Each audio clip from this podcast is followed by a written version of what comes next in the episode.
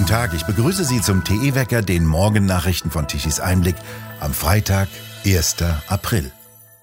Die Impfpflicht für alle Erwachsene dürfte nicht kommen. Im Bundestag zeichne sich ab, wie Bild berichtete, dass es keine Mehrheit für eine Impfpflicht ab 18 Jahren gebe. Die Befürworter wollten stattdessen eine Impfpflicht ab 50 Jahren, darunter Kanzler Scholz und Gesundheitsminister Lauterbach. Ihre Beauftragten im Bundestag hätten versucht, mit der Union eine gemeinsame Lösung zu finden. Eine letzte Gesprächsrunde sei ergebnislos geblieben. Die Unionsfraktion würde auf Machtpolitik umschalten mit dem Ziel zu zeigen, dass Scholz und die Ampelpolitiker es alleine nicht hinbekommen würden. Jetzt wollen die Impfpflichtanhänger der Ampel die Impfpflicht für Ältere. Der erste Politiker der SPD wirbt jetzt offensiv für die Impfpflicht ab 50. Vorbild ist offenbar Italien. Dort wurde bereits am 8. Januar eine Impfpflicht für Ältere ab 50 als Kompromiss eingeführt. Doch die stieß auf Probleme, weil Bußgeldbescheide gegen ungeimpfte aufgrund von Datenschutzgründen kaum zugestellt werden konnten. Die Schweiz beendet heute die Pandemie. Spanien bewertet Corona jetzt als Grippe und Österreich hat seine Impfpflichtbestrebungen ausgesetzt. Eindeutig die Reaktionen der Leser von Tichys Einblick. Eine Impfpflicht ab 50 empfinden die als Kriegserklärung, wie sie in ihren Kommentaren schrieben.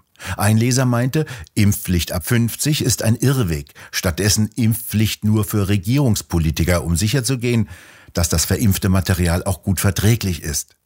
Die Opposition muss als Vergleichsgruppe ungeimpft bleiben. Karl Lauterbach verlangt eine vierte Impfung. Langsam werden die Gründe deutlich. Ohne weitere Impfungen würde ein verheerender Rechenfehler des Gesundheitsministers bei der Impfstoffbestellung auffallen, der den Steuerzahler vermutlich Milliarden kostet. Der neue Gesundheitsminister bestellte 70 Millionen weitere Booster-Impfstoffdosen und das, obwohl er öffentlich angekündigt hatte, lediglich 35 Millionen bestellen zu wollen. Es war der für die Steuerzahler vielleicht teuerste Rechenfehler seit langem, wie Tichys Einblick berichtete. Für das erste Quartal 2022 stand Impfstoff für 128 Millionen Boosterimpfungen in Deutschland zur Verfügung, für 83 Millionen Einwohner. Im ersten Quartal haben dann tatsächlich nur 16 Millionen Boosterimpfungen stattgefunden. Die Impfstofflager dürften nach Lauterbachs Hamsterkäufen demnach übervoll sein. Nach einer Anfrage des CSU-Abgeordneten Sepp Müller, über die der Tagesspiegel Background berichtete, weiß der Bund nicht, wie viele Impfstoffdosen bereits vernichtet worden sind. Sie dürften allerdings im Spätsommer dieses Jahres verfallen. Insgesamt hat Deutschland für die nächsten Jahre 554 Millionen Impfdosen bestellt. Allein im letzten Winter machte Finanzminister Lindner nur für die Zusatzbestellungen 2,2 Milliarden Euro Bundesmittel locker. 70 Prozent der Menschen in Niedersachsen sprachen sich dafür aus, den Atomausstieg zu überdenken. Das ist das Ergebnis eines am Mittwoch veröffentlichten ersten Niedersachsen-Checks. Diese repräsentative Umfrage wurde vom Meinungsforschungsinstitut Forsa im Auftrag von 43 niedersächsischen Tageszeitungen ausgeführt. Fast die Hälfte der Befragten hält es den Angaben zufolge rückblickend außerdem für falsch, dass in der Vergangenheit bereits drei von insgesamt vier Kernkraftwerken in Niedersachsen abgeschaltet wurden. Das russische Verteidigungsministerium kündigte mal wieder die Eröffnung eines humanitären Korridors am Freitag von der belagerten Stadt Mariupol an. Dies folge einer Bitte von Kanzler Scholz und Frankreichs Präsident Macron an den russischen Präsidenten Putin, meldete die Nachrichtenagentur TASS unter Berufung auf einen russischen Militärvertreter. Die Ukraine wird nach britischen Angaben weitere militärische Unterstützung von mehreren Staaten über Artillerie mit größerer Reichweite, Munition und weiteren Luftabwehrsystemen erhalten. Dies ist das Ergebnis einer Geberkonferenz mit mehr als 30 Verbündeten. Unklar ist weiter, wie die Erdgaslieferungen der EU an Russland bezahlt werden sollen, in Euro oder in Rubel. Am Donnerstag betonte Putin im russischen Staatsfernsehen, dass westliche Staaten Konten bei der Gazprom-Bank eröffnen müssten, um weiter russisches Gas zu erhalten. Andernfalls würden die Lieferungen für die unfreundlichen Länder eingestellt. Am kommenden Sonntag finden in Ungarn Parlamentswahlen statt. Umfragen zufolge liegt die Fidesz-Partei von Viktor Orban nur knapp vor der Opposition. Die hat sich zum ersten Mal über Parteigrenzen verbündet. Die Linke hat mit fünf Oppositionsparteien einen gemeinsamen Kandidaten gegen den regierenden Orban aufgestellt. Darunter ist auch die rechtsextreme Partei Jobbik, die besseren, die häufig mit antisemitischen Äußerungen auffallen. Orban selbst bekannte sich im Wahlkampf zur NATO und meinte, bei dieser Wahl gehe es um die Wahl zwischen Krieg und Frieden. Orban will unter anderem den Genderwahnsinn stoppen. Am Mittwoch rief er in einer Wahlkampfrede dazu auf, bei dem Referendum zum sogenannten Kinderschutzgesetz mit Nein zu stimmen. Denn gleichzeitig stimmen die Ungarn am Sonntag bei einem Referendum über ein sogenanntes Kinderschutzgesetz ab. Laut Orban gehe es darum, ob wir, so wörtlich, unseren gesunden Menschenverstand bewahren werden. Der Vater ist ein Mann, die Mutter eine Frau und unsere Kinder werden in Ruhe gelassen, so Orban wörtlich. Das Ziel des Referendums sei es, klarzustellen, dass diese Art von Unsinn und ausländische Modeerscheinung keinen Einzug in die Schulen halten dürfe. Ungarn sei ein freies Land, in dem Erwachsene selbst entscheiden könnten, wie sie leben wollen. Eltern hätten das alleinige Recht zur Erziehung ihrer Kinder.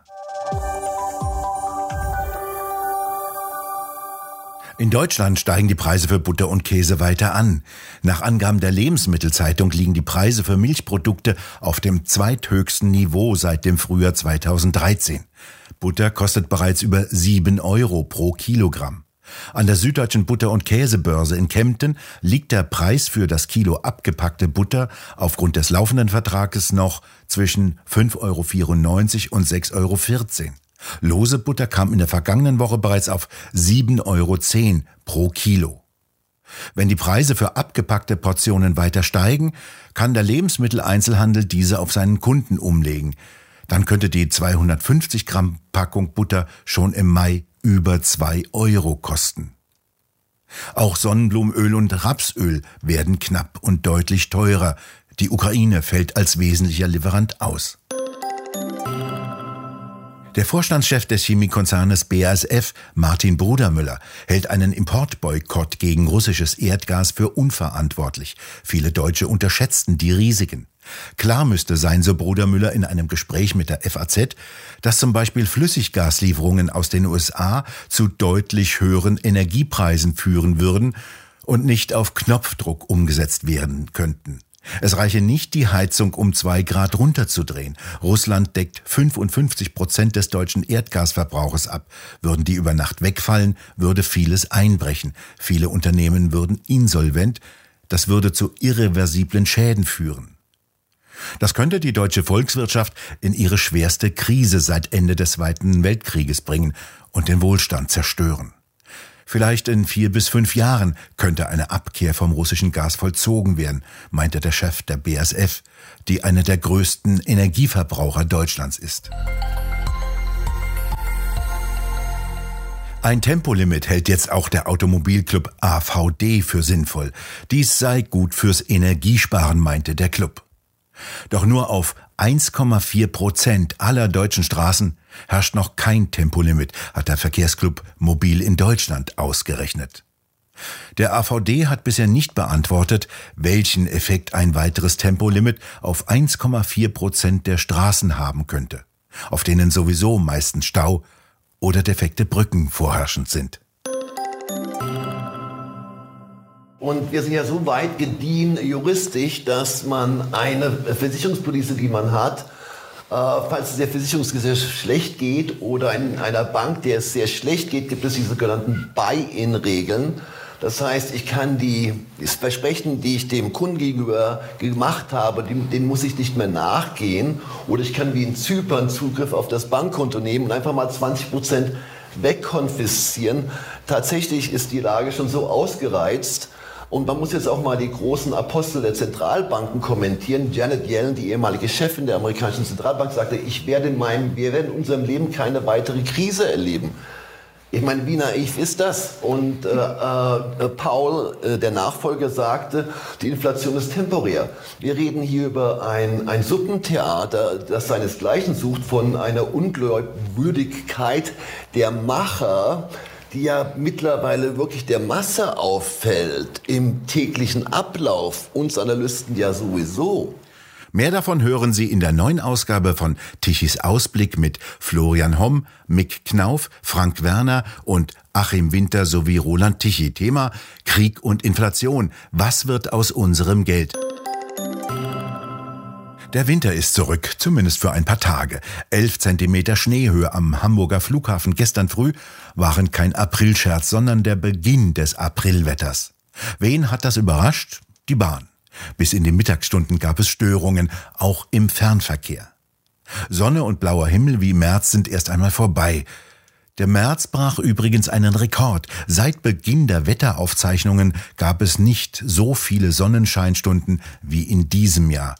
Und dennoch hat es nicht gereicht, um nennenswerte Strommengen zu produzieren. Zumindest während ein paar Stunden am Mittag. Ohne Kohle- und Kernkraftwerke wäre es dunkel in Deutschland geworden. Tiefdruckgebiete über Europa bestimmen das Wetter heute und in den kommenden Tagen. Es wird wechselhaft mit vielen Niederschlägen. Und die brauchen die Äcker auch dringend. Die kalten Luftmassen aus dem Norden erreichen heute den Süden und Osten, bringen tagsüber Regen, der abends in etwas Schnee übergeht. In der Nacht zum Samstag breitet sich das Niederschlagsgebiet nach Süden und Osten aus. Richtig liegen bleiben dürfte Schnee indes kaum. Die Böden sind bereits recht warm. Der April bringt dann in der kommenden Woche sehr wechselhaftes Wetter mit vielen Regenschauern, die immer wieder übers Land ziehen. Nur in den Höhenlagen kann noch ein wenig Schnee fallen, denn es wird wieder deutlich milder. Wir bedanken uns fürs Zuhören und schön wäre es, wenn Sie uns weiterempfehlen. Weitere aktuelle Nachrichten lesen Sie regelmäßig auf der Webseite tischiseinblick.de und wir hören uns am kommenden Montag wieder, wenn Sie mögen.